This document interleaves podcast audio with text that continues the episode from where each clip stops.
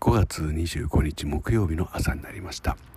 昨日の朝非常に冷えていてえー、でも昼間はきっと暑くなるんだろうななんて思って、えー、このまま暑い季節に入ってしまうかなと不安になったりしたんですけれども、えー、夜に入って無事気温がまた下がり、え今朝も非常にひんやりした感じでいいなこのままずっと行ってほしいなっていう、え一日ですねこの24時間は、えこれがあと3ヶ月続いてくれればいいのにねなんて昨日も話していたんですけれども、えどうでしょうね。続かないんでしょうね。当たり前ですね。はい、一昨日昨日とはちょっとずつ録音を続けているんですけれども、えー、焦ってはいけませんね。生録音は、えー、そういう反省を昨日の夜はしました。焦らず進みたいなと思っています。皆さんも今日も一日元気で過ごされますように。